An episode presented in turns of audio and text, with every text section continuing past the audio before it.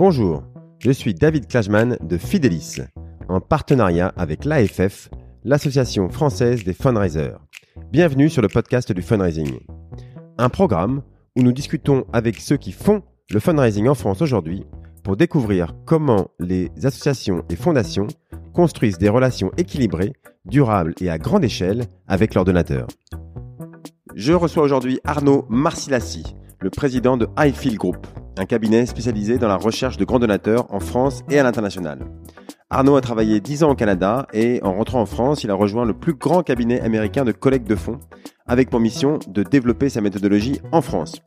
Il a ensuite monté son propre cabinet spécialisé sur les grands donateurs avec une promesse, accompagner les associations et fondations françaises à la fois sur des collectes locales, nationales et internationales.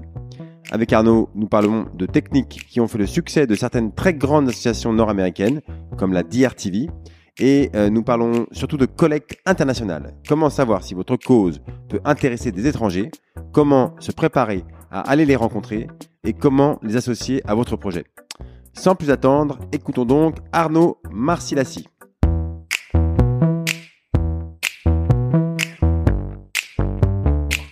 Je reçois aujourd'hui Arnaud Marcilassi, le président de Highfield Group. Bonjour Arnaud. Bonjour David. Alors euh, Arnaud, si je lis ton, ton site, je vois euh, le concept d'Highfield Group, c'est d'identifier les grands donateurs et d'aller les solliciter en France, Belgique, Suisse et où qu'ils soient dans le monde. Les dynamiques des grandes campagnes de fundraising d'aujourd'hui n'ont plus de frontières. Voilà, donc on va parler plutôt de grands donateurs, mais pas que, parce que tu as connu d'autres types de fundraising aussi. Et euh, on va parler beaucoup d'international, mais pas que non plus, puisque tu travailles aussi euh, beaucoup sur la France. Mais euh, alors déjà, on, on, on, est euh, dans des beaux locaux près de l'Étoile, euh, près de ton, c'est ceux de ton frère, je crois, qui nous accueille. donc voilà, j'aime bien dire où on est pour essayer, voilà, que les gens se sentent avec nous. Il y a même des tableaux au mur. C'est disons, disons que je m'occupe de la partie non-profit de la famille. Donc il m'a donné des bureaux dans ce bureau. Ah d'accord, ouais, voilà, mais on est, on est très bien. Euh, alors, on va, on va, comme souvent, commencer à aborder quelques sujets en, en suivant ton, ton parcours. Alors, euh, donc, euh, je vais te laisser te, te, présenter. Très bien. Donc, je m'appelle Arnaud Marciassi, je suis président de iFeel Group, qui est un, un diminutif de International Philanthropy Group, euh, et qui est un cabinet conseil en mécénat, philanthropie, grand donateur.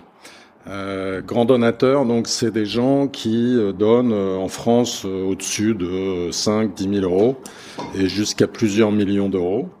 Et grands donateurs, c'est à la fois des, ce qu'on peut appeler des grands philanthropes, des individus, des fondations, parce qu'il y a aussi des fondations qui donnent, il n'y a pas que des fondations qui reçoivent, et puis donc des, des entreprises. Ok. Alors Dis-nous comment tu, tu, es arrivé euh, dedans? Est-ce que tout petit déjà, tu rêvais de faire du fundraising euh, Comment Alors, ça s'est passé? Je suis pas tombé dans un chaudron de fundraising. C'est un hasard complet. Je, je, je, me suis jamais dit tiens, euh, je suis passionné par euh, euh, le bien commun et je vais me, je vais, je vais faire une carrière dans le fundraising. En fait, j'ai commencé dans la publicité. Et j'ai commencé à Paris dans le groupe Publicis, dans une dans une des agences du groupe qui s'appelait De Bonneville Orlandini, qui était ce qu'on appelait à l'époque un creative shop, euh, qui était donc très créatif. Euh, les deux patrons étaient un, un, directeur artistique et un concepteur rédacteur, et ça a été absolument passionnant. j'ai fait plusieurs années chez eux. je me suis beaucoup amusé. Et puis, tu faisais quoi exactement? C'était quoi le, le boulot d'un Alors, j'ai créatif. J'ai un, un, parcours un peu particulier. J'ai commencé comme créatif, comme concepteur rédacteur. Et puis au fur et à mesure, les, mes patrons qui étaient des créatifs m'ont trouvé pas assez créatif, mais très vendeur. Donc, ah je suis devenu, je suis devenu directeur de clientèle avec un petit, un petit, un petit shift créatif de temps en temps. Mais euh, donc tu faisais quoi? Tu bossais pour qui, par exemple, juste que qu'on donne une idée de. Euh, alors à l'époque, c'était marrant. C'était le c'était le Forum des Halles. Ouais. C'était euh, le magazine Lui. Euh, c'était euh, qu'est-ce qu'ils avaient d'autre? Ils avaient les les grues potents. Ah ouais. c'était très. Le magazine Lui, c'est sympa ça. C'était le. Ouais ouais, c'était marrant. et, et non, on s'amusait beaucoup. On s'amusait beaucoup. Ouais. euh, des bonnes années, des années, enfin je sais pas, les, la pub des années 80. Exactement, ça exactement. C'était une, une, Il paraît que c'était. C'était une époque où ça bougeait beaucoup. il y avait un peu d'argent. C'était très créatif et très gai et très sympa. Ouais. Voilà. Et puis euh, euh, vers vers 29-30 ans, j'ai un de mes amis qui est parti vivre euh, à Montréal et qui m'a invité un été et, et j'ai adoré. il m'a dit pourquoi tu viens pas? Si, si, tu le fais pas maintenant, tu le feras jamais. Et je me suis dit ben, pourquoi pas? On va aller voir un peu comment ça se passe en Amérique du Nord. En plus, j'avais fait une partie de mes études à Berkeley, aux États-Unis, sur la côte ouest, à San Francisco. J'avais passé un an là-bas, j'avais adoré. J'avais toujours un petit, un petit désir de, de retour euh, en Amérique du Nord. Donc, euh, je suis parti euh, au Canada et je suis arrivé à Montréal avec euh, mes, mes, mes, dossiers publicistes sous le bras, euh, fier comme un coq, c'est le cas de le dire pour les Français à l'étranger. Et j'ai fait le tour des grandes agences montréalaises en disant, bah, c'est moi que voilà. Et en fait, ils m'ont tous rayonné en disant bah, c'est bien gentil votre histoire, mais vous, vous connaissez pas du tout euh, le marché nord-américain. Euh, euh donc euh, revenez nous voir dans, dans cinq ans quand, quand ah vous saurez de quoi vous parlez.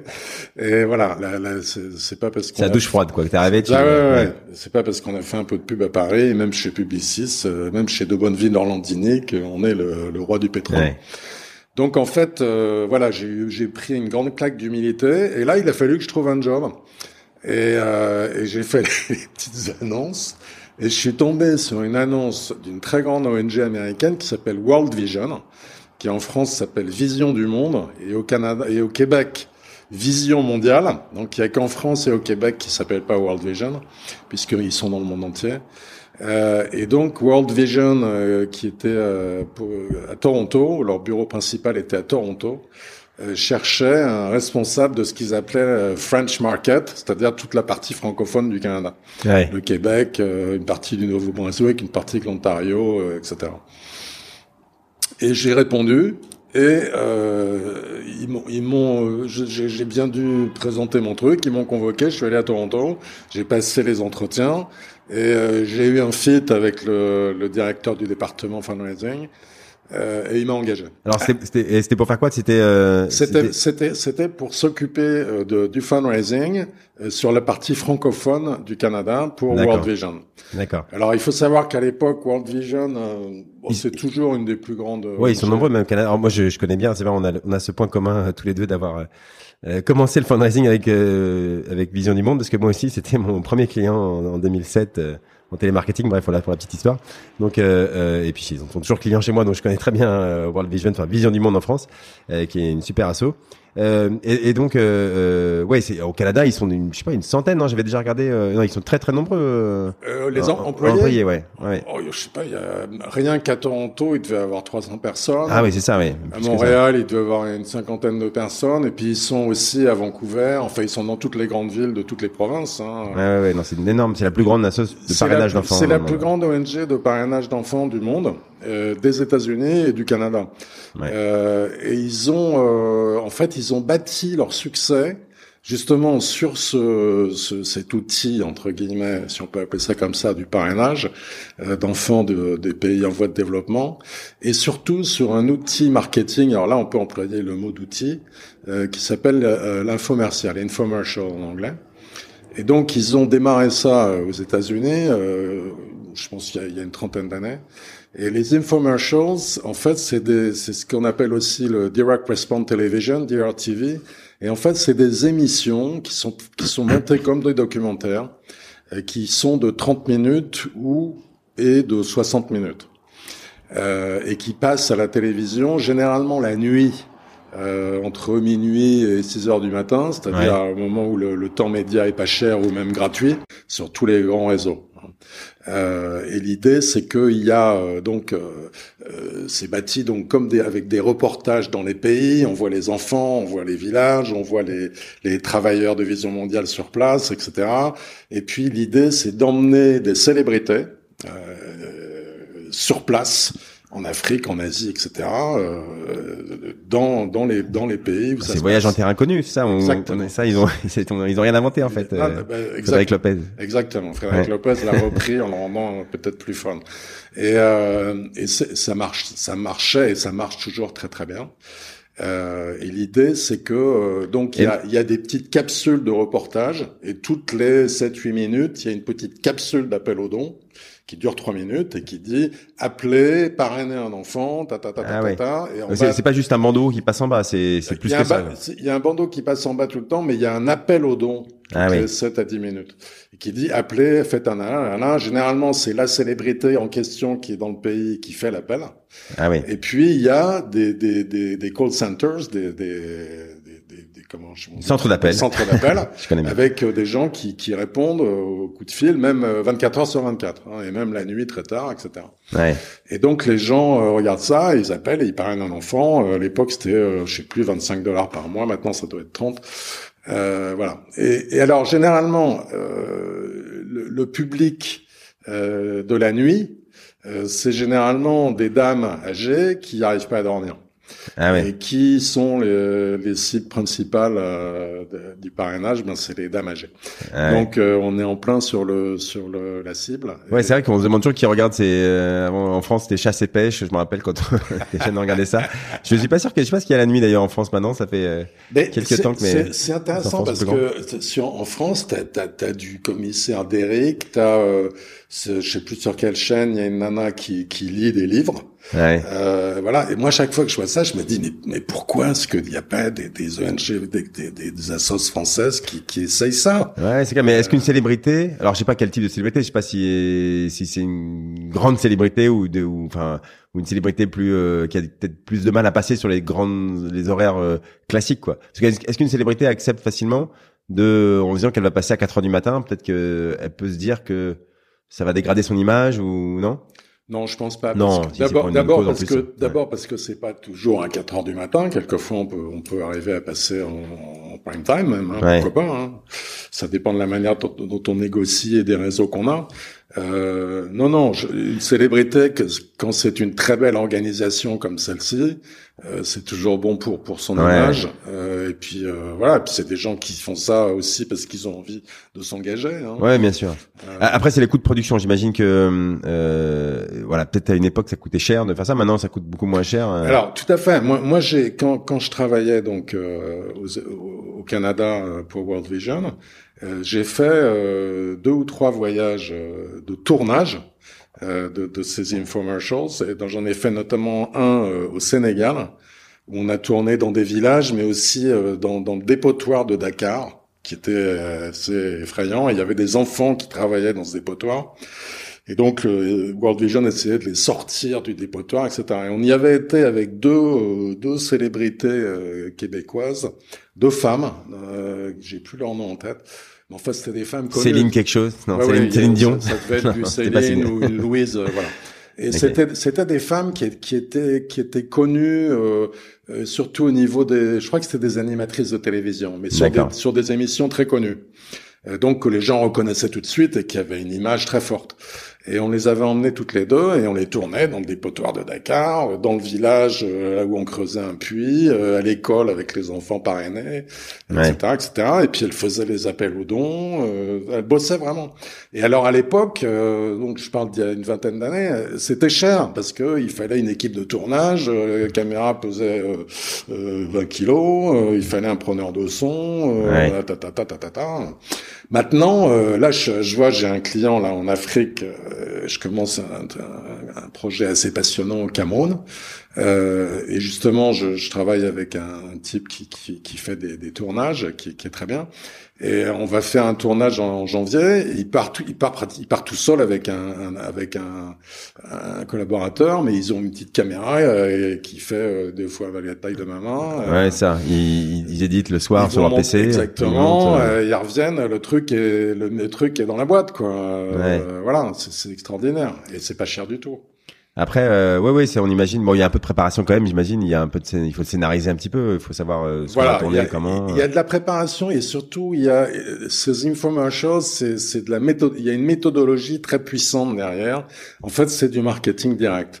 Exactement comme euh, bon, dans le milieu, des, milieu des associations, on connaît bien les mailings, euh, le direct, le marketing direct. Euh, et derrière, on sait bien que les mailings, c'est toute une, méthode, méthode hein, pour comment on les écrit, comment on fait les punchlines, comment comment on bâtit tout ça. Les infomercials, c'est pareil. Il y, a, une vraie méthodologie derrière qu'il faut suivre. C'est comme ça que ça marche. On fait pas ça euh, comme ça au petit bonheur à chance. Oui, parce que en, France, on, on, on, a encore tous les ans des, des campagnes de pub, euh, mais qui durent peut-être 30 secondes, maximum une minute.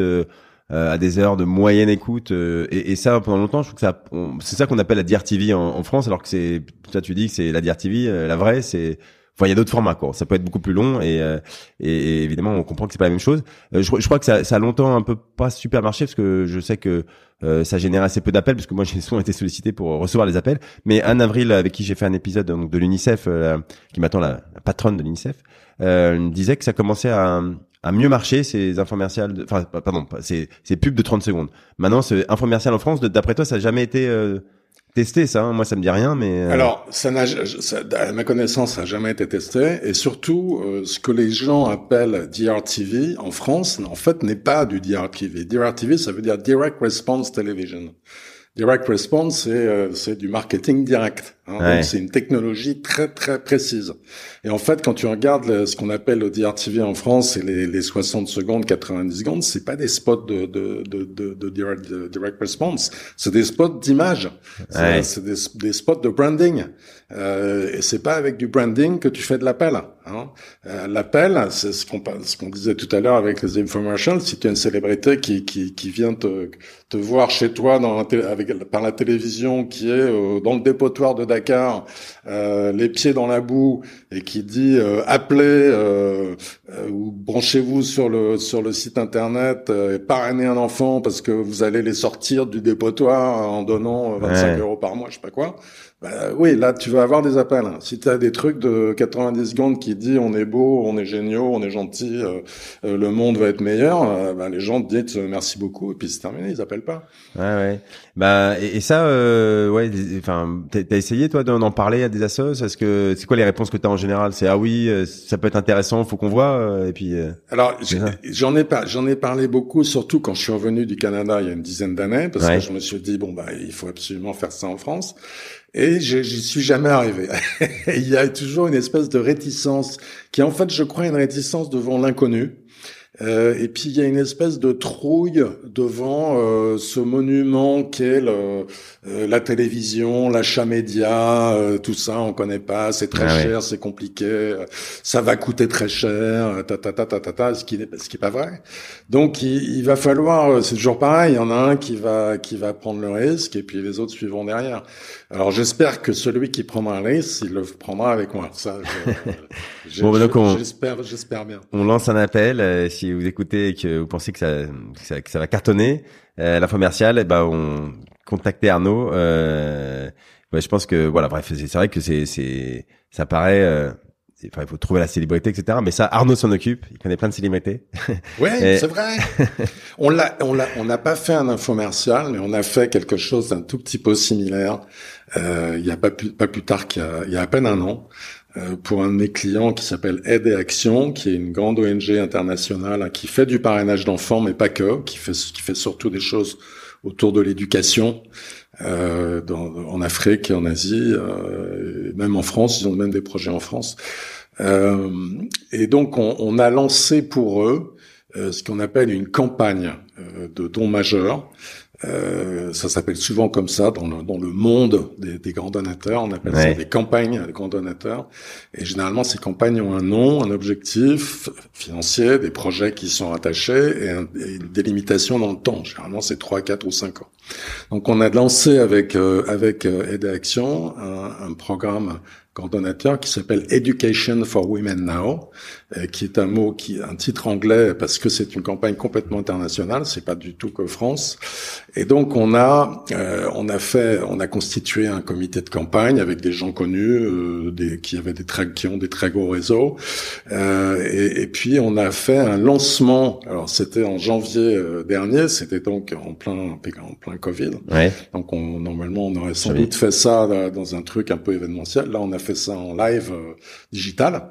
Et on a en fait créé une émission euh, d'une heure et demie euh, avec euh, une animatrice qui est qui, qui est une spécialiste de l'éducation de France Culture, avec euh, des, des, des, gens euh, des, des, gens qui étaient déjà des donateurs qui s'étaient engagés à donner, par exemple du Fonds L'Oréal pour les femmes, etc. On a eu la vice-présidente de, de L'Oréal qui s'appelle Alexandra Palt. On a eu des gens comme ça de très haut niveau et on a monté en fait une émission live en direct euh, qui a duré plus un peu plus d'une heure. D'accord. Euh, donc c'était pas là on, on demandait pas à ce que les gens fassent un don. Là c'était pour promouvoir la campagne et pour lancer la campagne. Ouais, ouais. Mais voilà. C'est pas grand public quoi, mais euh, non, c'était un cercle fermé de, de, gens de très haut niveau. Mais c'était une émission d'une heure un peu comme un infomercial. Donc et ça a pas coûté très cher et ça a très très bien marché. Ça a eu un excellent impact. D'accord, d'accord. Ouais, ouais, non, mais on, voit qu'il y a encore plein de choses à, plein de choses à faire et tout, c'est, c'est live et je sais, avec façon, avec l'habitude qu'on a maintenant avec les, les zooms, etc. C'est des choses qui, que je vois de plus en plus, ouais. Euh, alors, si, je reviens un petit peu à ton parcours, parce qu'on était, on était, euh, c'était très intéressant sur les infomerciales. Donc, euh, Vision du Monde, tu restes, euh, enfin, Vision mondiale plutôt au Canada. Tu, tu restes combien de temps là-bas? Alors, j'ai travaillé près de quatre ans. donc, c'est World Vision. Hein, j'ai travaillé à Toronto.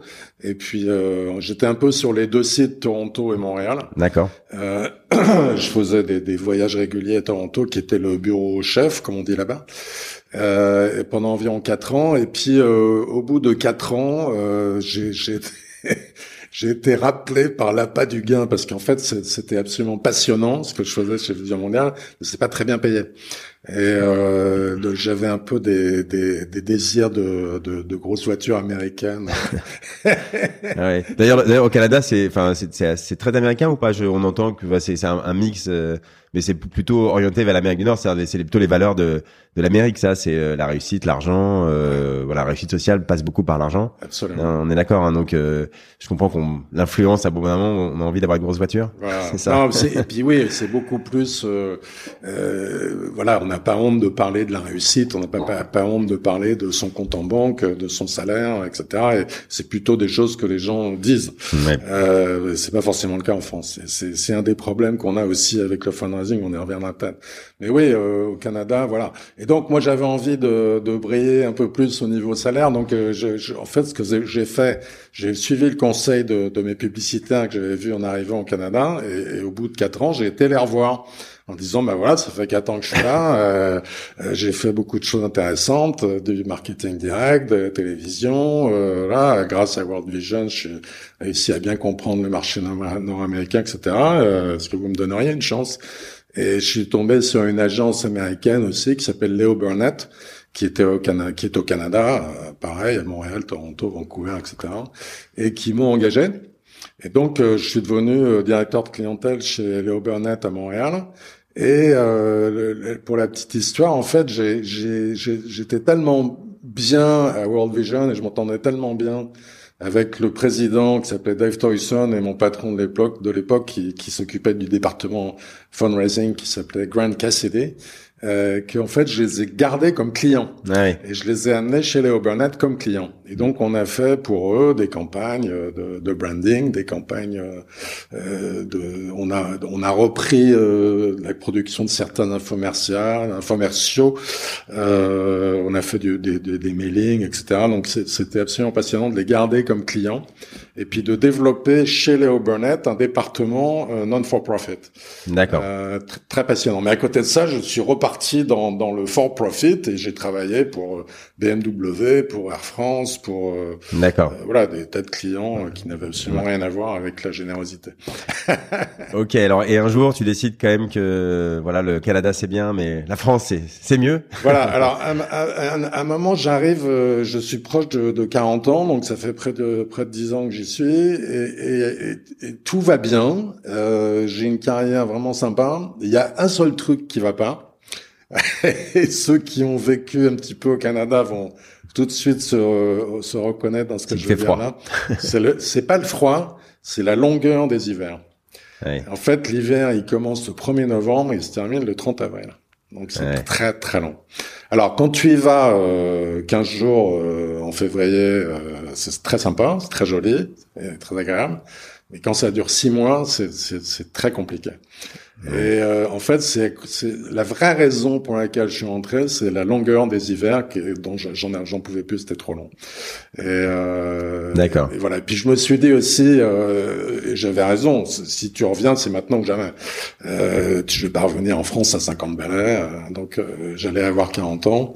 Et je me suis dit bon, bah c'est bon, j'ai une expérience passionnante maintenant. Tu reviens, d'accord. Go back home. Go back home, voilà. Ouais. Et donc là, tu t'es euh, enfin, tu t'es pas reparti direct dans la pub, quoi. Tu t'es dit, alors, euh, alors, finalement, le fundraising, c'est pas mal. J'ai loupé un tout petit, euh, petit épisode de fin de séjour au Canada. C'est qu'en fin de séjour, euh, à la fin de mes, mes, près de dix ans, là, je, je, suis en fait rentré dans un cabinet qui s'occupait de euh, de dons grands donateurs. Donc je suis un peu reparti vers le fundraising, mais grand donateur. Ok.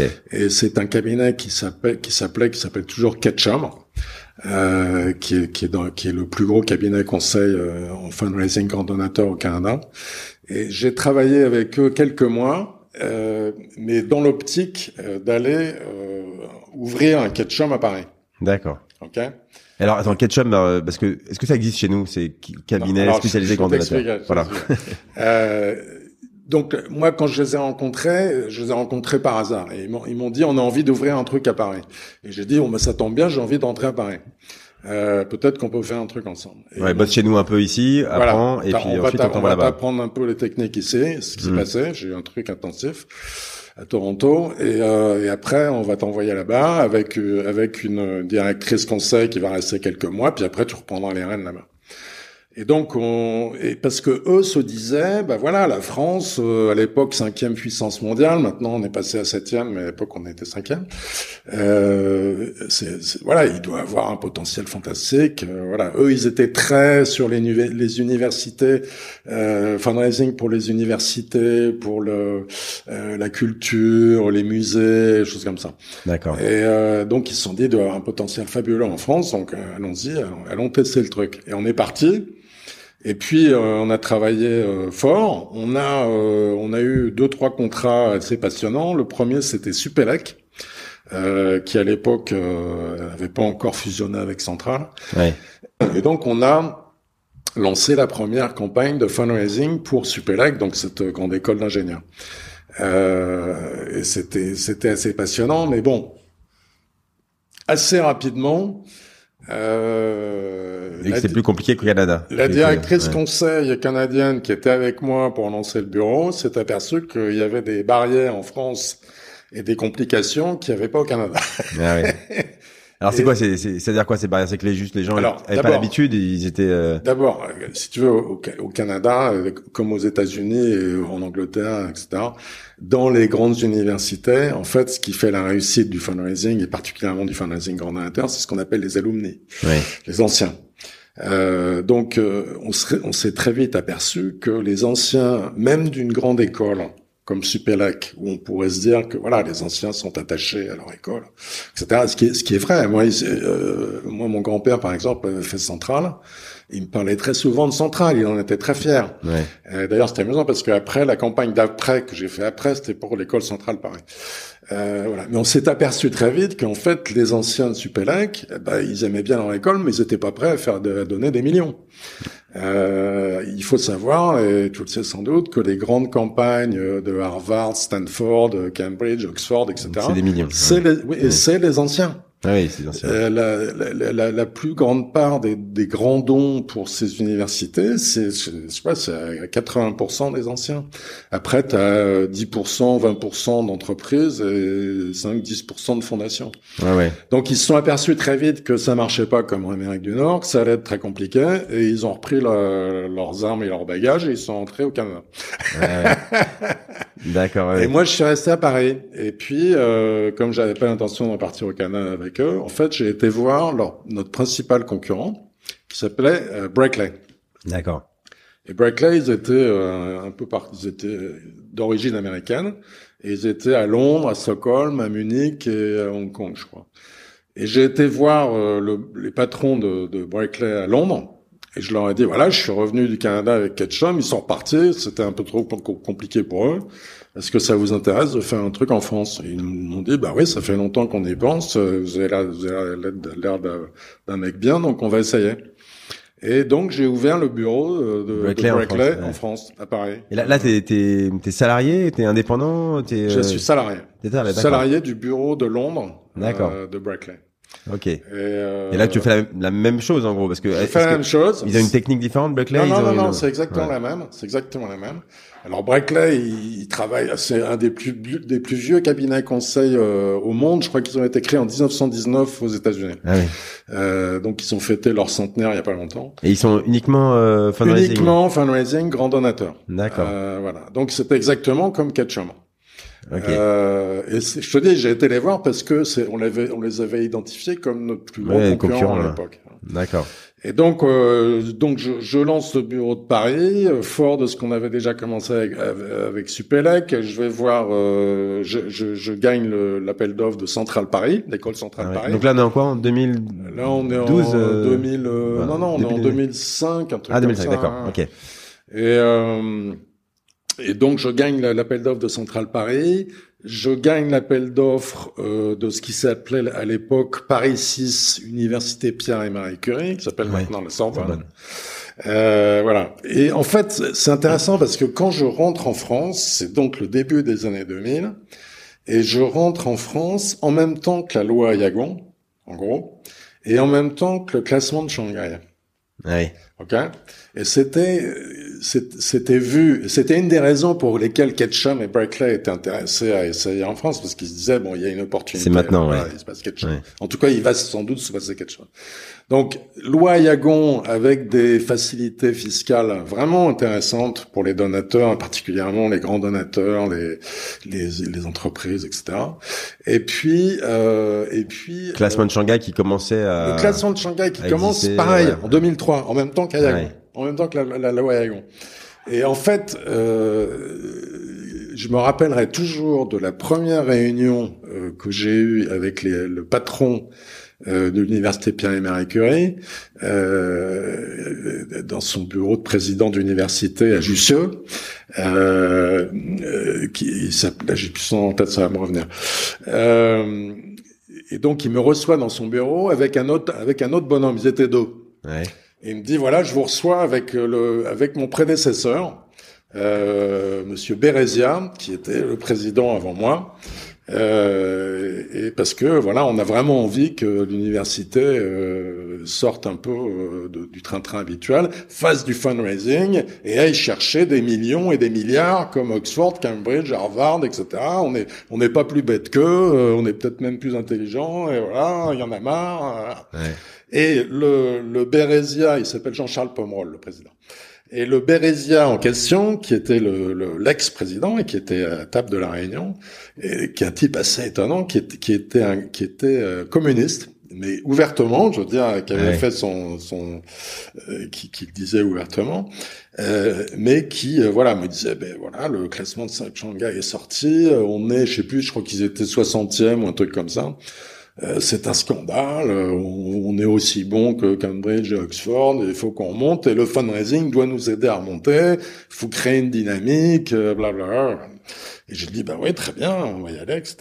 Et, et, on a commencé à bosser avec eux. Ils étaient fantastiques tous les deux. Hein. Ils, ils, étaient, ils étaient vraiment impliqués dans le truc, ce qui est vachement important dans les campagnes de fundraising ordinateur. On sait que c'est vraiment les leaders qui font la différence. En même. Et en, quoi le fundraising pouvait impacter le, le, classement de Shanghai? Parce que bon, il y a plein de critères dans le classement de Shanghai. Je connais pas ça très bien évidemment, mais euh, mais c'est bah, le fundraising c'est pour la notoriété parce que évidemment quand tu fais le fundraising tu tu communiques donc il y a en partie ça j'imagine et en partie avec les sous que tu récoltes tu devais faire euh, des actions pour t'améliorer dans le niveau d'éducation enfin est-ce qu'ils avaient identifié quel était l'impact entre les deux? Ouais, Le classement de Shanghai, en fait, c'est de la c'est de la recherche et des, des, des, des, des résultats de recherche. Ouais. la majorité. Ouais, ouais. Ce qui fait que t'es, ce qui fait que t'es bien classé, c'est que t'as une excellente recherche. C'est l'excellence de ta recherche. T'as publié. et en fait, euh, eux, ils disaient bon bah on va on va lever de l'argent pour faire de la recherche de très haut niveau et, ah et, avoir des, des, des, projets de recherche extraordinaires et monter dans le classement. Bon et puis ils avaient un problème aussi avec le, le CNRS et l'université qui en fait était mélangée dans les dans les dans les publications. On savait jamais si c'était université ou le CNRS, donc il y avait des tas de choses qui étaient des recherches de l'université qui passaient euh, sous le CNRS et vice versa, etc. Donc ils ont ils ont dit il faut qu'on change tout ça, il faut que voilà. Et le fundraising était une des manières de monter dans le classement de Shanghai. Ils n'avaient pas tort. Ouais. Euh, voilà. Donc on a on a on a fait toute une étude de faisabilité où justement on a identifié une dizaine de très grands projets de recherche. Euh, il y en avait pour 100 millions d'euros. Euh, et puis euh, on a essayé de faire de regarder un peu si on allait trouver un peu justement des grands alumni qui allaient nous aider un peu à lancer le truc. Et puis on s'est aperçu que c'était le désert, c'est-à-dire que les mecs, euh, on rencontrait certains grands alumni, ils se rappelaient même plus que ça s'appelait Paris 6, quoi. Ouais. Et, et, surtout, ils savaient pas que maintenant ça s'appelait Université Pierre-Emmanuel Curie. Enfin, c'était incroyable. Quand on a commencé à aller chercher un peu du database d'anciens, on s'est aperçu qu'il n'y en avait pas. La, database d'anciens, euh, c'était des, des, cartons de, de fiches euh, écrites à la main avec les noms des, des types dans les caves de Jussieu. Ouais, c'est ça. Encore les, grandes écoles, je pense que ça, elles étaient un peu plus organisées là-dessus. Un petit peu plus. Mais alors, les universités, euh, les universités, on partait vraiment de zéro. Ouais. Alors, on a eu la chance extraordinaire de rencontrer euh, au, cours de l'étude de faisabilité, on a rencontré quand même pas, mal de, ce qu'on appelle des grands alumni. Et en particulier, il y en avait un qui était en fait un grand investisseur, un grand financier, euh, qui, a, qui a accepté de prendre la direction de la campagne et qui, ah a, qui a permis que la première campagne ne lève pas 100 euh, millions d'euros, mais euh, lève autour de 20 millions d'euros, ce qui était déjà pas mal en partant de là, où on partait. Alors, les grandes écoles, c'est vrai que elles étaient, au niveau de, de, des liens avec les alumni et des, des databases et compagnie, elles étaient un peu moins sous-développées que les universités, mais, mais je te dis, encore une fois, le lien l'attachement à, son alma mater. Hein, euh, on a été surpris quand on a travaillé à Supélec. Bon, c'est vrai qu'il y avait un attachement, mais pas au point de faire des dons importants. Et on l'a retrouvé à Central Paris. Euh, Je te dis où mon grand-père était, je savais qu'il était, il était fier. fier oui, non, c'est clair. Après, on leur a pas dit dès qu'il rentre à l'école. Enfin, c'est c'est sur des longues années que. Et puis il y a toujours ce, ce, il y a toujours ce, ce, ce formatage français et on va pas faire du French bashing. Hein. Au contraire, moi, je, je pourrais être optimiste, c'est-à-dire que les choses bougent et les choses bougent, plutôt dans le bon sens. Mais il y a euh, ce, ce, ce, ce formatage de dire, bah, quand, quand ça va pas, quand il faut investir, c'est l'État. Euh, on est le pays où on paye le plus d'impôts au monde, donc quand il faut quand il faut sortir des, chèques, c'est l'État qui doit sortir des chèques, c'est pas les alumni. Et euh, voilà, donc il y a, y a, eu toute une période où il fallait convaincre les alumni que l'école avait besoin d'eux, que c'était pas que l'État, qu'il y avait des projets qui étaient pas pris en charge par l'État, que si on voulait sortir un peu euh, euh, des, des, lignes et, faire des choses un peu originales, il fallait avoir des projets originaux soutenus par le fundraising et puis voilà, ça c'est venu petit à petit. Et puis maintenant, ben voilà, Central, maintenant c'est Central Supélec puisqu'ils ont ils ont ils ont fait une fusion et ils ont des campagnes dans les 100 millions d'euros. Euh, on a fait aussi le premier. C'est quand même impressionnant. Enfin, dix ans après, euh, ils ont réussi à se structurer pour. Euh, exactement. C'est pour ça que je je fais, je fais pas dans le French bashing et le pessimisme absolu. Les choses bougent dans le bon sens, lentement mais sûrement. Ouais. Et euh, on a fait le, la première étude de faisabilité aussi pour pour HSC, pour la fondation HSC depuis 2000. Euh, bon, maintenant, je crois qu'ils sont dans les 500 millions euh, d'objectifs euh, de campagne euh, grand ouais. voilà. Il y a INSEAD, INSEAD ouais, qui, est pas une école complètement française, parce qu'ils sont, ils ont un site à Fontainebleau, mais ils sont aussi à, à Singapour et ailleurs. mais ils sont encore plus hauts. donc les choses bougent. Et puis bon, alors je parle beaucoup de du secteur de, de l'enseignement supérieur parce que c'est un peu là où on a trouvé qu'il y avait le plus de besoins quand on est arrivé en France. Euh, dans les débuts des années 2000. C'est un peu là que qu'on sentait qu'il y avait un potentiel et une demande. Mais en fait, il y a, y, a, y a, tous les autres secteurs euh, sont intéressants à étudier pour le, le coordonnateur, le secteur culturel. Et en France, on a, on a des joyaux. Hein. On a énormément d'institutions culturelles de classe mondiale. Euh, les grandes ONG, on a aussi des grandes ONG de classe mondiale en France, hein, à commencer par euh, Médecins sans frontières, etc. Ouais. Euh, et puis euh, tout ce qui est euh, autour de l'environnement, tout ce qui est autour de la recherche médicale. voilà, on a fait, on a travaillé pour l'Institut Pasteur. Ça a été absolument passionnant. Malheureusement, c'est un moment où il y avait, c'était Christian Bréchot qui est maintenant au, au, International Virus Network, là qu'on voit souvent sur les plateaux de télévision en ce moment autour du Covid, euh, qui était directeur de l'Institut Pasteur à l'époque, et puis il a eu des problèmes avec sa gouvernance. Euh, voilà, il est parti. Il y a eu tout, un moment où il y avait un, intérim de, direction, et malheureusement, les choses n'ont pas pu se faire. Mais on avait commencé à travailler sur une étude de faisabilité de campagne internationale qui avait qui montrait un très fort potentiel. Parce que encore une fois, on a beaucoup de d'organisations de, classe internationale en France. Ok, alors, là, alors on va revenir dans le détail après sur comment ces, ces, ces campagnes s'organisent. Là, là tu es toujours chez Berkeley quand tu euh, quand tu travailles pour euh, enfin Pasteur ou Tout à fait. Ouais, tout à fait. iFeel Group a été créé il y a un peu plus de trois ans. D'accord. Mais iFeel Group fait toujours partie du groupe Berkeley. En fait, on est leur représentant pour la France, la Belgique, la Suisse et l'Afrique francophone. D'accord, d'accord. Euh, ok, alors juste, j'aimerais, euh, on, on, a, je crois qu'on a, on bien compris que c'était déjà très intéressant de voir ce, ce, ce portrait. Alors, euh, si on, on, creuse vraiment sur la partie, euh, parce que là, on, on, est, on est, on est sur euh, le financement global de, de ces, ces associations ou de ces écoles, etc. Mais l'argent, il peut venir donc de France ou de l'étranger.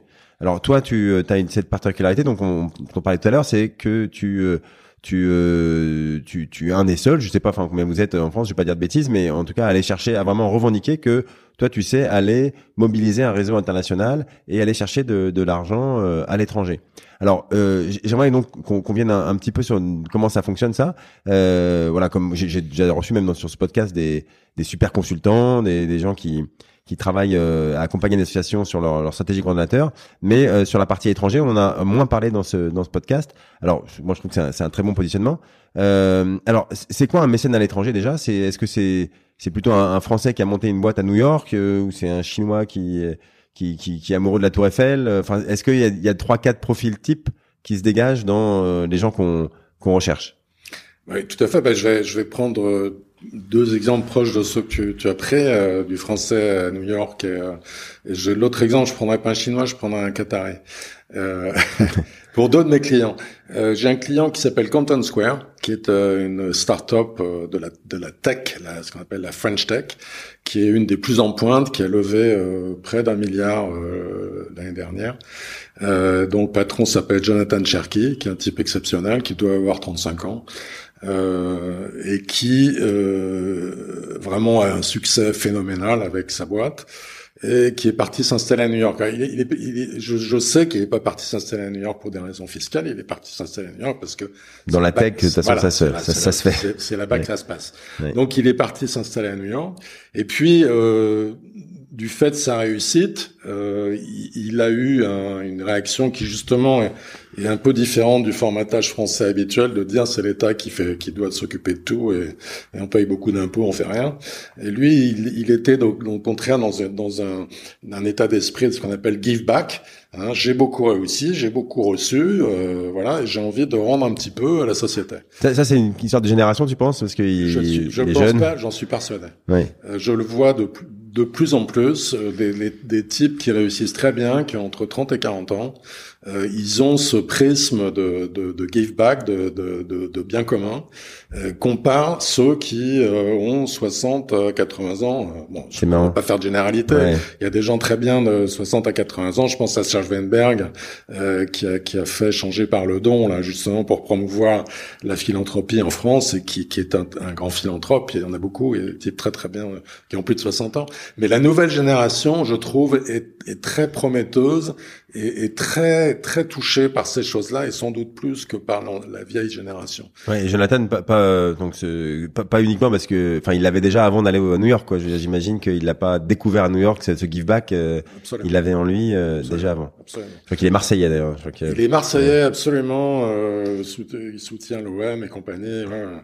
et euh, Jonathan, il donc très rapidement, il a dit bon ben euh, j'ai envie de rendre un peu de tout, tout, tout, tout le succès que j'ai et il a souhaité créer une fondation. Et donc il a on, a travaillé beaucoup avec lui sur euh, euh voilà son, son, truc c'était ce qu'ils appellent ce qu'il appelle l'accessibilité au web, web accessibility for all. Et donc, il a créé une fondation qui s'appelle pour le moment euh, Fondation Content Square Foundation. Et on est en train de travailler à voir si on peut élargir euh, cette fondation à quelque chose qui soit plus euh, euh généraliste, qui s'appelle pas forcément Content Square, qui fasse venir d'autres d'autres donateurs, d'autres fondateurs et qui deviennent quelque chose de très international. Et lui, il va investir en France, par exemple. Il... Alors lui, il a, il a créé sa boîte en France et puis il s'est développé partout. Il a des bureaux maintenant dans toutes les grandes capitales. Mais quand, quand il veut faire se euh, rendre un petit peu l'argent à la communauté, etc., c'est il, donc il a des sujets de prédilection qui sont en, en rapport avec ce qu'il sait faire ou ce que fait sa, sa boîte. Mais euh, l'argent, il, il, a expressément dit, moi, je, peux, je veux que ça, ça arrive en France, quelque dans une association française. Non, non, non, non. Il, alors, il a créé un fonds de dotation. Il a commencé par créer un fonds de dotation en France, hein, puisqu'on sait tous que c'est un moyen simple et rapide de, de, faire des choses en France en termes de, de générosité. Euh, et puis très vite, euh, vivant à New York, ayant une vision internationale des choses, ayant une boîte internationale, et ben là, il réfléchit à, faire une fondation qui soit aussi internationale et donc euh, qui, qui va euh, financer des projets qui toucheront pas que la France, qui toucheront euh, beaucoup de populations dans beaucoup de pays. Ok. c'est un projet vraiment très international, mais qui a, qui a démarré en France comme Content Square. D'accord. Alors là, très concrètement, donc on a compris pour pour pour lui, tu l'aides à à faire la, déjà je sais pas à structurer le fond euh, à regarder quel projet il peut euh, aider. on les, on les, aide vraiment à, à, à, à, atteindre cette dimension internationale de cette fondation et de la structurer, de, de, de voilà, de, de, de créer un, un, board international, euh, de, de faire venir de nouveaux donateurs, que ce soit pas que Content Square qui, qui finance, etc., etc. Donc, Donc là, là, t'es, passionnant. Là, t'es côté euh, donateur, là, t'es plus côté euh, de, des gens qui, qui cherchent de, de l'argent, tu es des gens qui donnent. C'est ça, puisque ah oui, ils cherchent aussi lui. Ouais, pour le moment, il, pour le moment, Content Square est le seul financeur de sa fondation l'idée euh, sur lequel on est en train de travailler. Hein, je sais pas comment ça va évoluer, mais pour, on, on, le fait maintenant là. Hein. Ouais, ok. Euh, l'idée, c'est qu'il y ait d'autres donateurs que Content Square. Donc, on va aller chercher d'autres donateurs, des grands donateurs. Hein, D'accord. Qui vont mettre au pot, en même temps que Content Square, sur une fondation qui aura un thème commun autour de l'accessibilité au web. Et l'autre idée, l'autre euh, exemple que je peux, que je voulais donner, c'est, c'est, pas un chinois, c'est un, je trouve que c'est un qatariste pour un autre de nos clients, euh, qui s'appelle l'Hôtel de la Marine, euh, et pour lequel on a travaillé il y a, il y a 4 ans, et qui cherchait 20 euh, millions d'euros sur un budget global de rénovation qui est tourné autour de, de 100 millions. Euh, pour euh, rénover euh, certaines parties un peu exceptionnelles de l'hôtel de la Marine. qui est donc sur le, je vais pas dire Plaza, bêtises, Concorde. Plaza Concorde, voilà, c'est ça. L'ancien, c'est l'ancien QG de la Marine. Oui. Euh, et donc qui a rouvert là il y a quelques mois. Hein. J'invite tout le monde à y aller, c'est extraordinaire, c'est absolument magnifique ce qu'ils ont fait. On peut rentrer comme ça, enfin c'est un public Non, non, non. Euh, on peut entrer dans la cour d'honneur comme ça, mais pour visiter, euh, il faut payer, euh, comme si tu allais ah, à Versailles ou au Louvre. D'accord. Voilà, c'est Philippe Bellaval qui a monté ça pour le, le CMN, et il a fait un travail extraordinaire. Et donc en fait, on a cherché là encore des donateurs en France et à l'international pour essayer de, de, de, de, collecter ces 20 millions d'euros.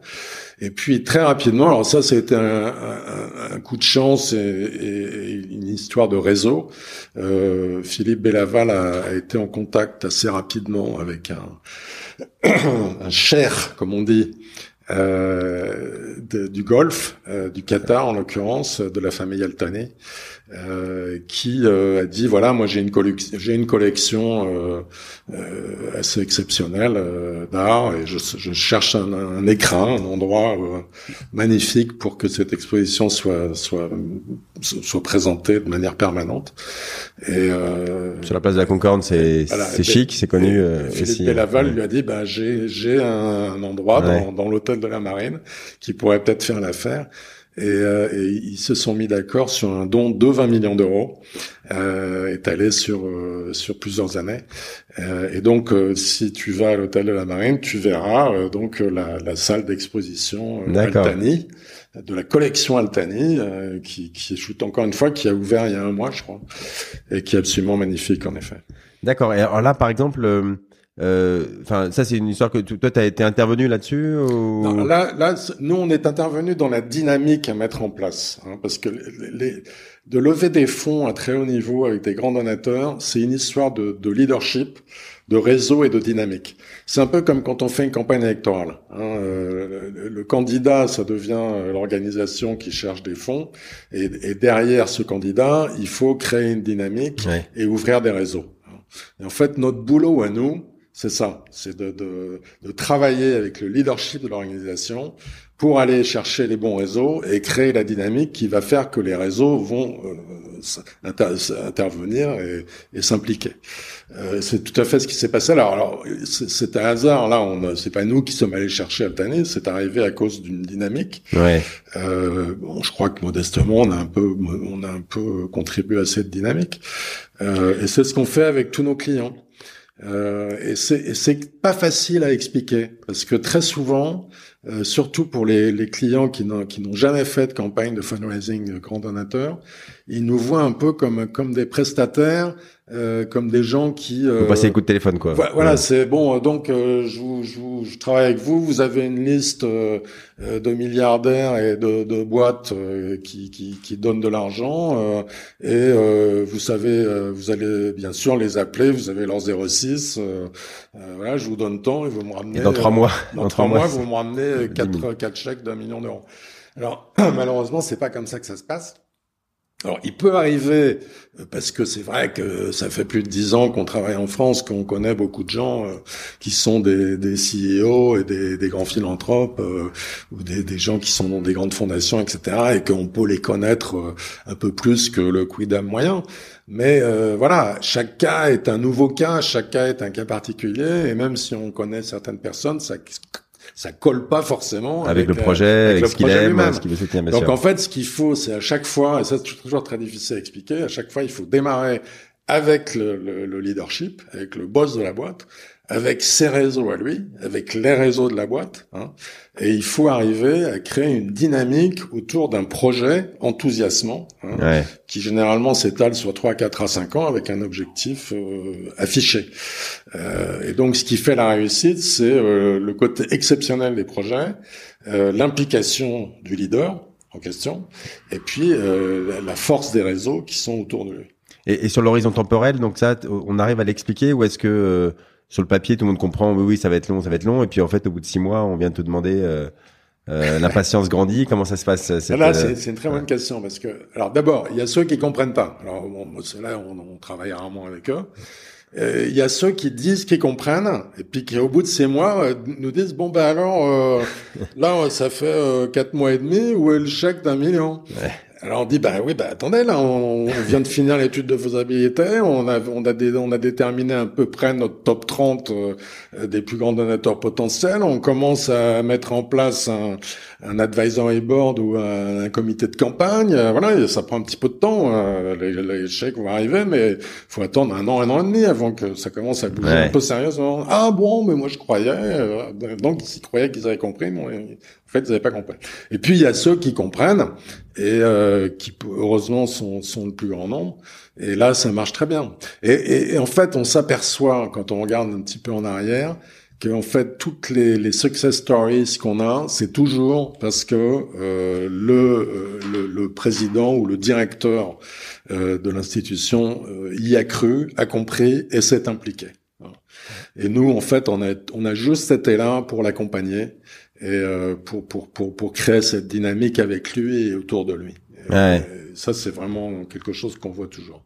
Et, justement, comment tu gères cette euh, un peu cette dichotomie entre le, le, le rêve de l'argent qui tombe tout seul et euh, et euh, voilà qui n'arrive pas voilà c'est pas comme ça que ça se passe euh, enfin voilà même si on a toujours un, un, cas en tête ou mais bref c'est pas comme ça et le, le fait de de quand même y croire quoi hein, il faut c'est à la fois il faut avoir du, de l'énergie et dire bah ça va marcher et à la fois faut faut, faut, faut donner conscience que ça va être sur du long terme. C'est ça, voilà. Je sais pas, il y a pas de technique particulière, comme tu dis, c'est euh, c'est le patron qui doit y croire. En fait, la technique, c'est de, c'est que quand les gens voient que ça marche, euh, quand ils voient que la dynamique se met en place, quand ils voient qu'il y a des dons qui se profilent, quand ils voient qu'il y a de l'intérêt auprès de donateurs potentiels qu'on a identifiés, bah, ils voient, ils voient que ça marche, donc ils continuent. Euh, ouais. C'est ça, c'est Saint Thomas. Hein. Ouais, ouais, c'est ça, mais euh, c'est c'est c'est plein de petits signes intermédiaires qui montrent qu'à un moment ça, ça, ça Et alors, il peut, il peut arriver aussi parce que bon, encore une fois, je fais pas de French bashing. Hein, souvent, euh, les choses sont un peu plus compliquées que dans d'autres pays. En France, quand il s'agit de parler d'argent et d'aller chercher de l'argent, hein, quelquefois c'est un peu plus compliqué et un petit peu plus long. Mais ce, ce dont, on, s'aperçoit avec ces campagnes, et, en fait là, les grands leaders d'organisations avec qui on travaille le voient très vite et le comprennent très vite, c'est que même si l'argent ne rentre pas très vite, s'il met peut-être un peu plus longtemps que prévu ou que l'objectif devient euh, peut-être un peu moins ambitieux au cours de la campagne que ce qu'on pensait au début, en fait, ils s'aperçoivent que le simple fait d'avoir lancé la campagne a été extrêmement bénéfique pour l'institution parce que ça a permis euh, de créer une dynamique, de réanimer, des, de réactiver des réseaux, euh, de mettre en place des nouveaux projets tout à fait exceptionnels qui auraient jamais été mis en place s'il n'y avait pas eu cette ambition de fundraising. Et ils s'aperçoivent très vite qu'en fait, c'est tout bonus pour l'organisation, même s'il n'y a pas de le chèque d'un million qui arrive au bout de trois mois, même si ça peut mettre six mois, 12 mois ou 18 mois. Non, non, bien sûr, ça aide à structurer ces, ces projets, de, de, communiquer dessus, de demander vraiment de les, de les classer, peut-être au moins de les de de de de, de, l'expliquer mieux. Enfin voilà, c'est tout ça, c'est c'est des choses qu'on fait pas naturellement quand on est englué dans son quotidien et qu'on a mis le truc à faire. Absolument, absolument. Ça permet de, de, de le fameux out of the box. Hein, ça permet de sortir de son train-train habituel, euh, d'avoir des visées à plus long terme, d'avoir des ambitions qu'on n'a pas quand on quand on sort pas de son train-train habituel. Ouais. Et des campagnes de fundraising, c'est un, un, excellent moyen de, de sortir justement. Et c'est pour ça que les consultants, euh, bah oui, ça, ça, ça coûte des sous, mais euh, mais en fait, ça, ça aide à ça. Et, et sans, c'est pour ça que les grands groupes, ils ont l'habitude de faire appel, à, enfin les grands groupes dans le secteur marchand, ils font beaucoup appel aux consultants aussi pour ça. Et que nous, on a peut-être moins l'habitude de ça dans le secteur associatif. Mais bon, s'ils le font, c'est qu'il y, y a, une raison. Quoi. Mais après, il faut il faut avoir le courage de mettre à un moment euh, un peu d'argent sur la table pour, euh, pour lancer ça. Et ça, c'est pas puis, toujours Et puis, je veux dire, les, les résultats euh, à tous les niveaux. Hein, encore une fois, euh, au niveau des projets, au niveau des réseaux, mais aussi au niveau des dons euh, arrive. Euh, J'ai deux exemples en tête dernièrement là avec euh, euh, la, la, Cité internationale de la bande dessinée et de l'image qui est à Angoulême qui est en fait le musée de la bande dessinée et qui à côté a des tas d'activités euh, voilà qui, qui tournent autour du musée voilà. Euh, un, un, leader tout à fait exceptionnel qui s'appelle Pierre Lungheretti, qui est un type ambitieux, visionnaire, euh, vraiment un, type assez extraordinaire, et qui, qui, a très bien compris le truc, hein, et euh, en fait qui nous a engagés pour voir un peu qu'est-ce qu'on pouvait mettre en place comme, comme campagne, en commençant par le local, avec Angoulême, la région d'Angoulême, la région Aquitaine, voir un peu comment les choses se mettaient en place, et puis après réfléchir à un développement national et international. Donc on a commencé par le local, et on a levé près de 250 000 euros localement à Angoulême et autour d'Angoulême, avec quelques projets un peu ambitieux, mais surtout on a, on a mis en place une vraie dynamique, on a montré que c'était possible, que ça marchait, qu'il y avait des, des réseaux qui pouvaient se, se mettre derrière la, la, cité de la bande dessinée et être très actif. Et donc on a on a donné un nouvel espoir, une nouvelle dynamique. Et c'est ça qui est génial. C'est ça qui est fantastique. Et, et, alors c'est quel type de alors si, si je, je je reviens un peu sur l'international, est-ce que c'est quel type de projet? Voilà, moi si, si je, je suis euh, patron ou fundraiser dans une assoce euh, aujourd'hui en France euh, ou une école ou euh, ou un musée ou une, bande de théâtre ou euh, voilà. Est-ce que euh, enfin qu'est-ce qui peut me permettre de rêver quoi? Qu'est-ce que je peux dire? Tiens, l'international, c'est pour moi ou non? Bon, faut pas non plus dire n'importe quoi. Ce n'est pas pour moi. comment tu tu, tu aides les gens à, à faire la, les différences? Alors.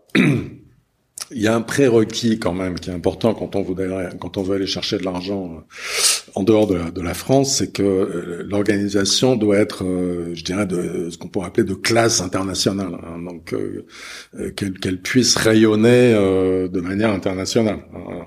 C'est pas forcément le Louvre, Versailles, la Sorbonne, l'Institut Pasteur, il y en a d'autres. Hein. Ouais, mais c'est ouais, pas évident de se dire qu'on est de classe internationale. Il faut, enfin, on se dit, est-ce qu'il y a d'autres associations qui font comme moi l'international? Bon, il y a toujours une association, enfin, on en trouve d'autres, quoi, en général, qui font des choses à peu près similaires, mais pas exactement pareilles. Voilà, bref. comment on peut avoir la prétention de dire qu'on est de classe internationale? Alors, il y a, le rayonnement, hein, parce que c'est souvent le cas pour des, institutions culturelles, et puis il y a aussi euh, l'activité hors de France. Hein. Je pense à le client dont je parlais tout à l'heure, Aider Action, avec cette campagne Education for Women Now. Aider Action est une ONG française, mais qui travaille dans le monde entier euh, et qui a des réseaux dans le monde entier, qui, qui a des, des, des, qui a envie de développer des projets dans le monde entier. Euh, donc elle est, elle est d'office euh, international. Hein. Et donc euh, quand on leur a proposé, euh, enfin, enfin c'est eux qui sont venus nous voir, mais quand on quand on, on, a réfléchi avec eux à une campagne de classe internationale, ça a été tout naturel. Ouais. Les, les, projets sont en Afrique, en Asie. Oui, bien sûr. Voilà.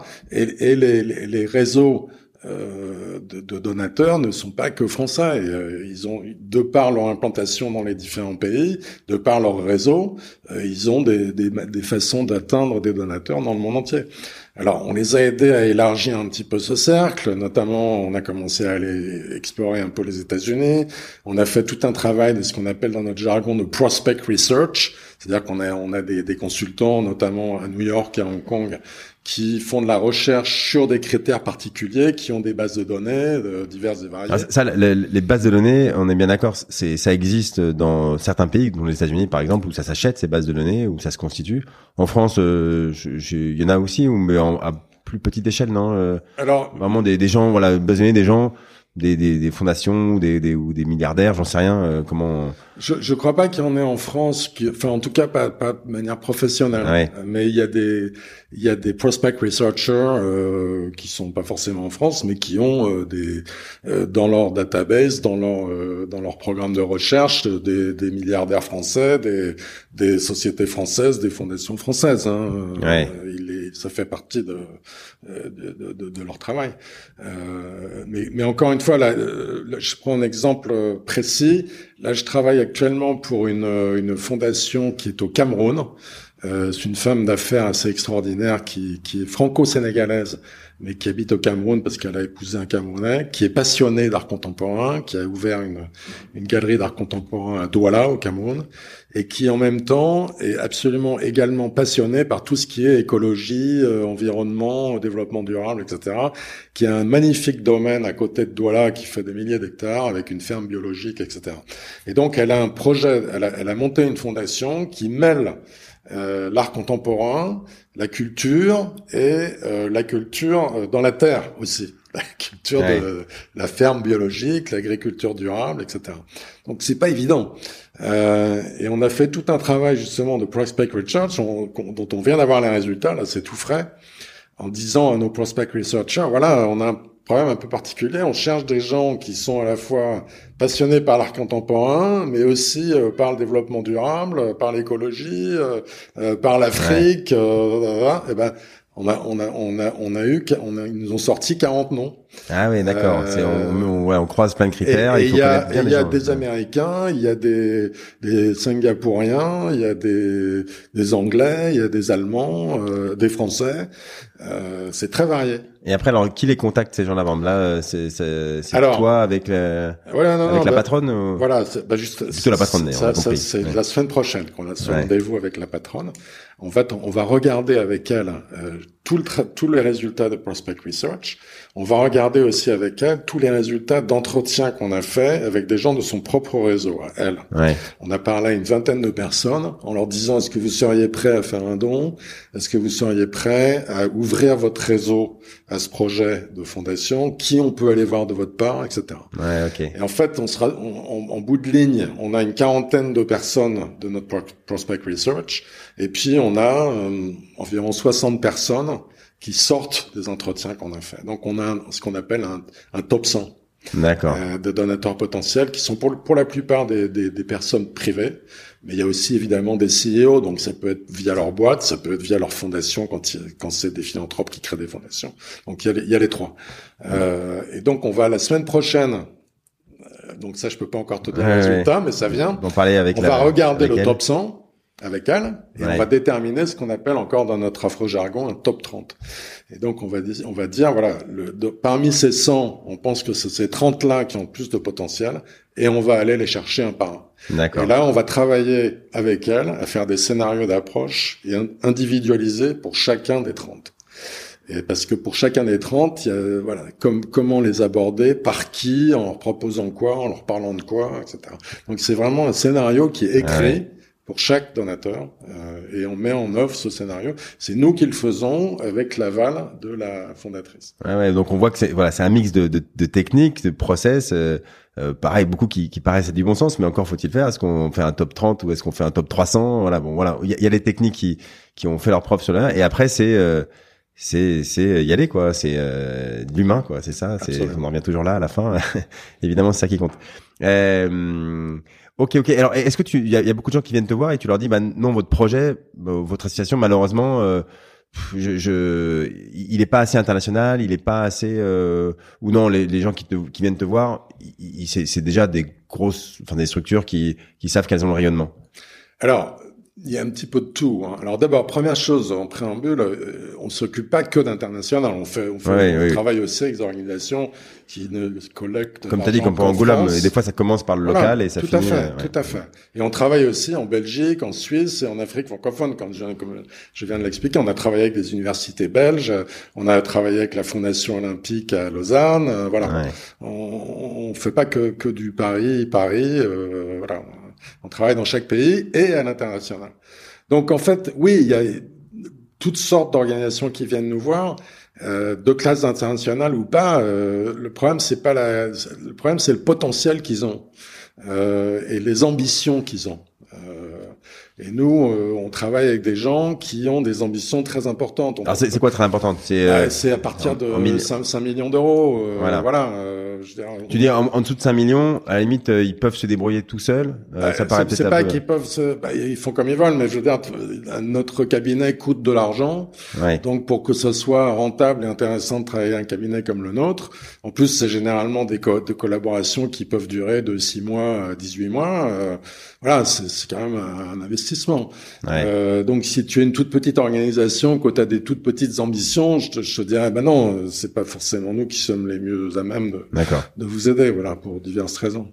Ouais, ouais, d'accord. Donc voilà, si on a des euh, de l'ambition, c'est au-delà de 5 millions d'euros, on va dire, euh, euh, et qu'on là là euh, là il y a une technique à mettre en place que et, voilà, bref, tu l'as bien expliqué. Et du coup, des fois, tu parce que tu parlais de salons, des fois, euh, tu tu l'as comment que sur les salons internationaux, ça existe là ou ça c'est pour rencontrer les gens une fois qu'on a une stratégie, on se dit ah bah parce que je sais- je sais plus, je t'entendais parler de peut-être quand on préparait sur le sur un salon euh, au Moyen-Orient où tu avais été, non euh, Ah oui, oui, oui. Alors, non, non, c'est vrai. Les, les salons dans notre métier, enfin, les- surtout les, les- oui, les salons, les conférences, les Ouais. séminaires euh, sont très importants.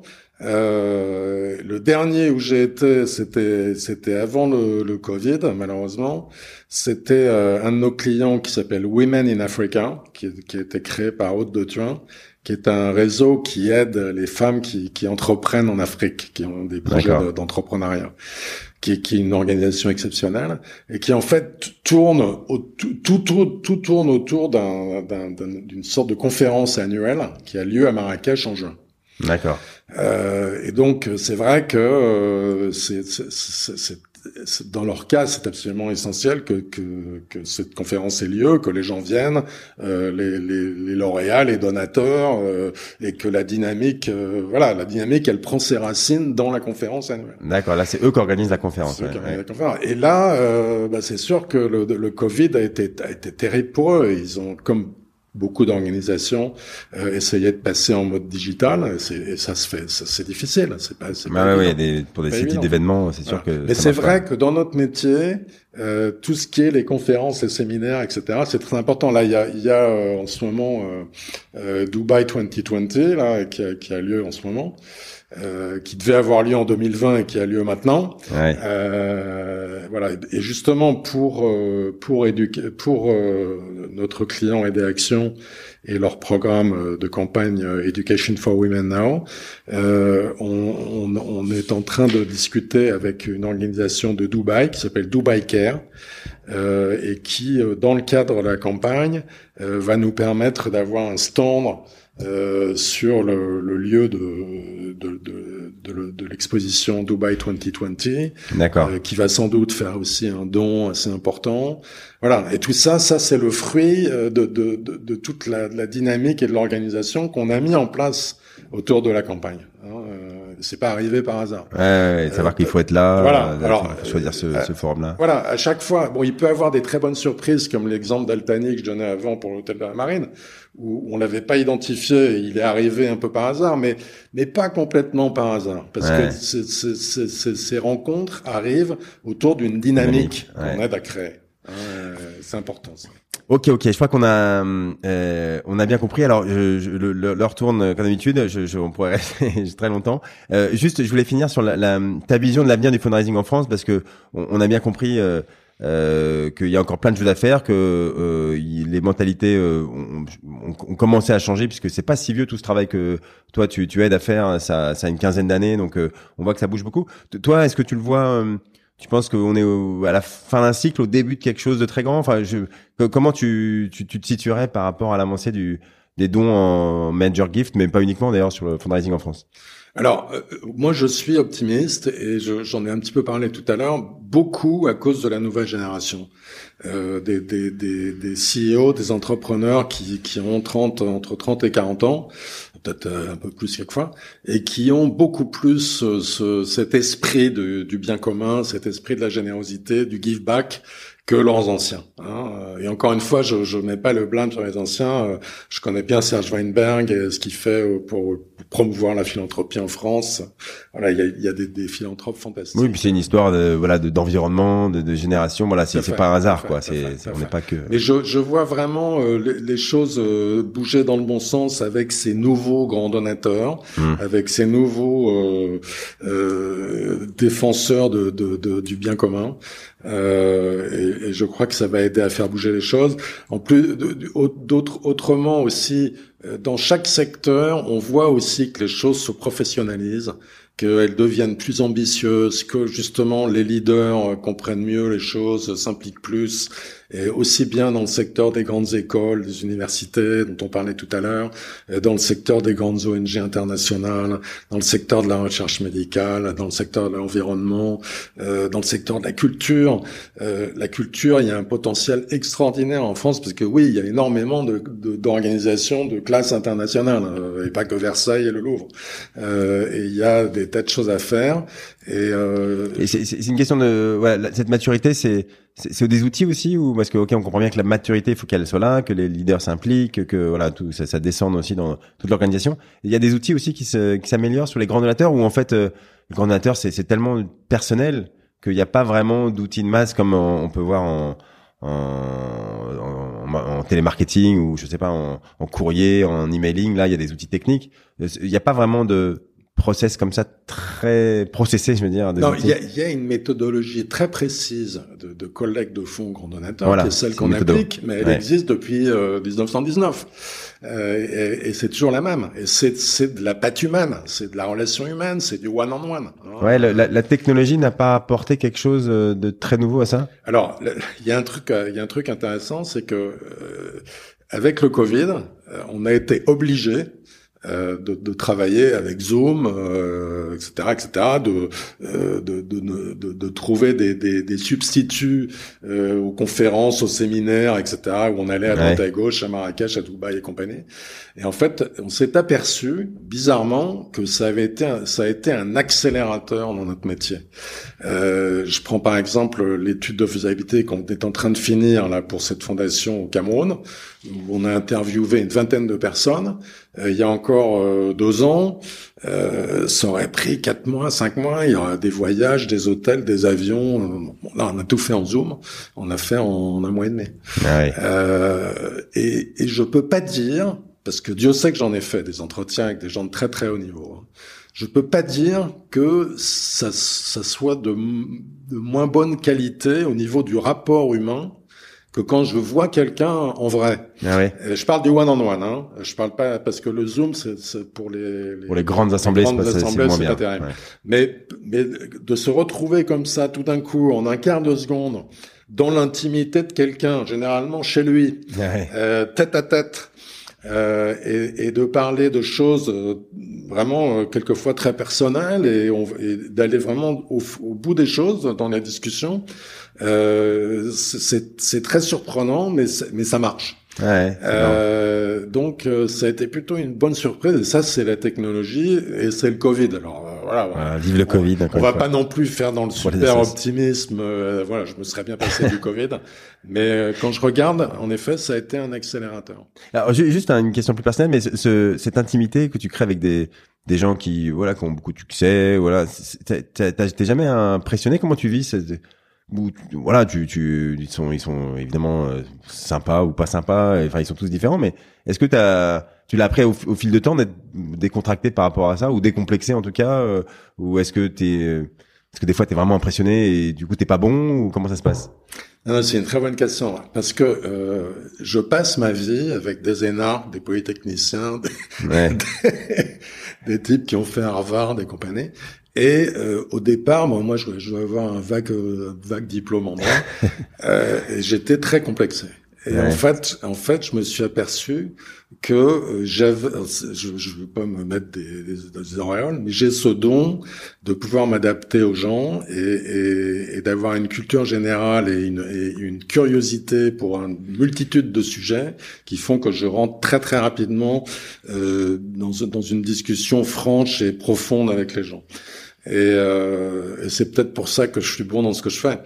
Et euh, je, je, me suis aperçu que non seulement maintenant j'étais plus complexé, mais que j'arrivais à, vraiment avoir des relations très fortes avec les gens avec qui je travaille, que ce soit mes clients ou que ce soit des, des grands donateurs. Et il y, a un, y, a un, y a un signe qui trompe pas. Je, je crois que la plupart de mes grands clients sont tous devenus des amis et me tutoient tous. Ah Alors c'est jamais moi qui les tutoie en premier, ça, j'attends que ça vienne de chez d'eux, mais on a très très très souvent des relations euh, qui deviennent très amicales et très proches. Ouais, ok, ok, non, non, mais c'est c'est intéressant, oui, comme quoi. Euh, et, et, encore une fois, tu dis au début, tu étais plutôt complexé, donc faut, c'est après, c'est c'est l'habitude. T'as as eu le courage de te lancer, de, et au bout de du cinquantième entretien, du centième, du cinq centième, évidemment, ça on commence à, à, être plus à l'aise. Euh, ok, bon Arnaud, je crois que euh, malheureusement il est temps de, de conclure. Alors j'ai une dernière question rituelle parce que je sais que tu es très actif sur. Non, je voulais demander comment tu euh, comment tu continues à progresser sur euh, sur ton métier et apprendre des choses, à lire. Est-ce que tu as des rituels pour euh, de, de, de blog ou voilà. Je sais que tu, toi tu es très actif sur LinkedIn. Alors parle-nous de parce que je, voilà cette stratégie que tu as sur LinkedIn. Euh, qu'est-ce qu'elle t'apporte et comment tu fais concrètement? Ouais, tout à fait. Alors c'est vrai qu'il y a plein de manières d'être actif sur les réseaux sociaux, etc. Moi, je, je, me suis dit il y a environ deux ans, euh, à peu près au moment du Covid, je me suis dit euh, je vais investir sur LinkedIn et je vais développer mon réseau sur LinkedIn et je vais essayer d'en tirer le, le, maximum plutôt que de m'éparpiller sur de différents trucs, des Twitter, des Instagram, mmh. je sais pas quoi.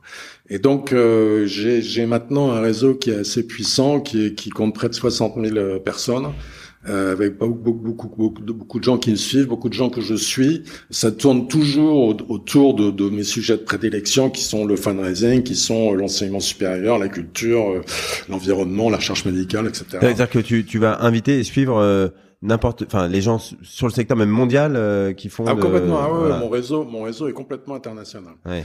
Et euh, C'est-à-dire que tu communiques en anglais, par exemple, des choses bêtes, mais euh, quand t'envoies toi-même une communication, c'est c'est en anglais parce que. tout à fait. Quand Ouais. c'est des sujets franco-français, je, je les mets en français, mais sinon je, je, je, je mets des, D'accord. je communique en anglais.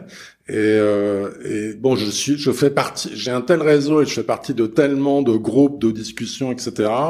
Que rien qu'en regardant sur LinkedIn, bon, je suis au courant de ce qui se passe, de ce qui se fait, de ce que disent les gens, de ce que les gens pensent, etc. Alors, je dis pas qu'il faut être mono euh, LinkedIn, euh, c'est toujours intéressant d'aller voir ailleurs, mais je dois dire franchement que LinkedIn m'a euh, a été très utile et continue à l'être. Ouais, ouais. Et, et tu passes combien de temps sur LinkedIn par Je jour regarde tous les jours, euh, au minimum une demi-heure par jour. Ah oui. Mm. D'accord, d'accord. Parce que c'est facile de s'y perdre aussi, euh, d'y passer euh, trois heures, parce qu'une fois qu'on a commencé, il y a tellement de trucs à lire. euh, J'ai j'ai fait pas mal de, de conférences online euh, pendant cette euh, affreuse période Covid, euh, beaucoup au printemps et euh, dernièrement en novembre. Hein.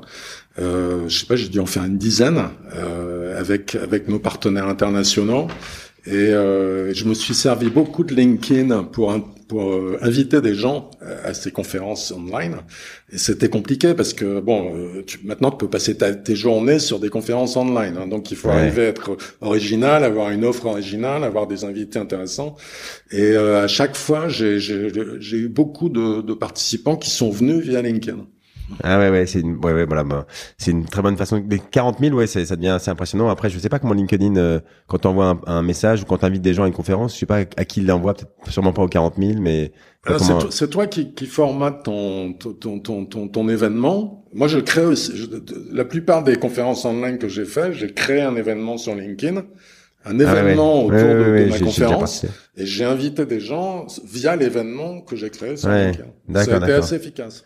Et, et, et juste, pardon, pour revenir à ça, mais du coup, t'in- t'invites euh, euh, 100 personnes par jour euh, sur LinkedIn ou tu l'as fait pendant un moment, t'as invité euh, Je l'ai fait pour au- arriver à au- 40 000, euh, au faut inviter début, beaucoup. au début, au début, j'ai vraiment euh, beaucoup, beaucoup invité. Et puis après, ça s'est fait par presque par cooptation. D'accord. Et puis je continue toujours quand je trouve de nouvelles personnes qui, qui m'intéressent, je les invite. voilà. Ouais. Ok, ok. Bon, euh, Arnaud, euh, je crois qu'il il faut euh, savoir s'arrêter. J'ai encore plein de questions pour toi, mais bon, on fera un autre épisode, euh, euh, peut-être en anglais, parce que je, je on va peut-être euh, faire un épisode euh, par mois en anglais pour justement euh, communiquer à un niveau un peu plus global. Mais bref, ça c'est une autre histoire. Mais euh, on pourra le faire peut-être en anglais dans pas longtemps. En tout cas, moi j'ai passé un très bon moment. Voilà, c'est très excitant de voir qu'il y a plein de choses à faire encore dans le fundraising, euh, que il y a des méthodes, mais il y a encore plein de choses à inventer, et que voilà, toi tu que l'international euh, est encore très peu, en tout cas attaqué aujourd'hui par la sauce française, alors qu'elles ont un potentiel euh, important. En tout cas, beaucoup ont un potentiel important, et euh, avec de la méthodo et de l'ambition, on a bien compris. Euh, ça c'est aussi important, euh, de l'ambition. Et ben, on y arrive. Donc, euh, si vous avez un, un projet international, contactez Arnaud ou pas que d'ailleurs, si vous avez comme vous, vous avez compris, ça commence par le local, ensuite le national et après l'international, c'est par étapes. Mais voilà, Arnaud, merci beaucoup et euh, à très bientôt. Merci David.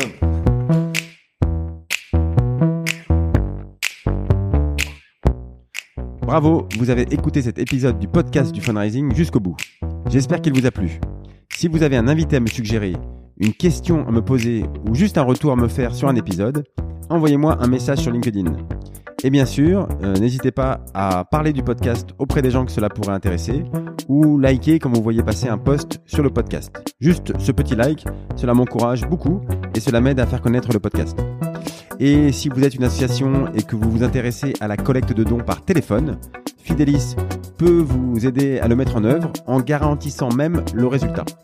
Là aussi, contactez-moi pour en discuter. À bientôt pour un prochain épisode.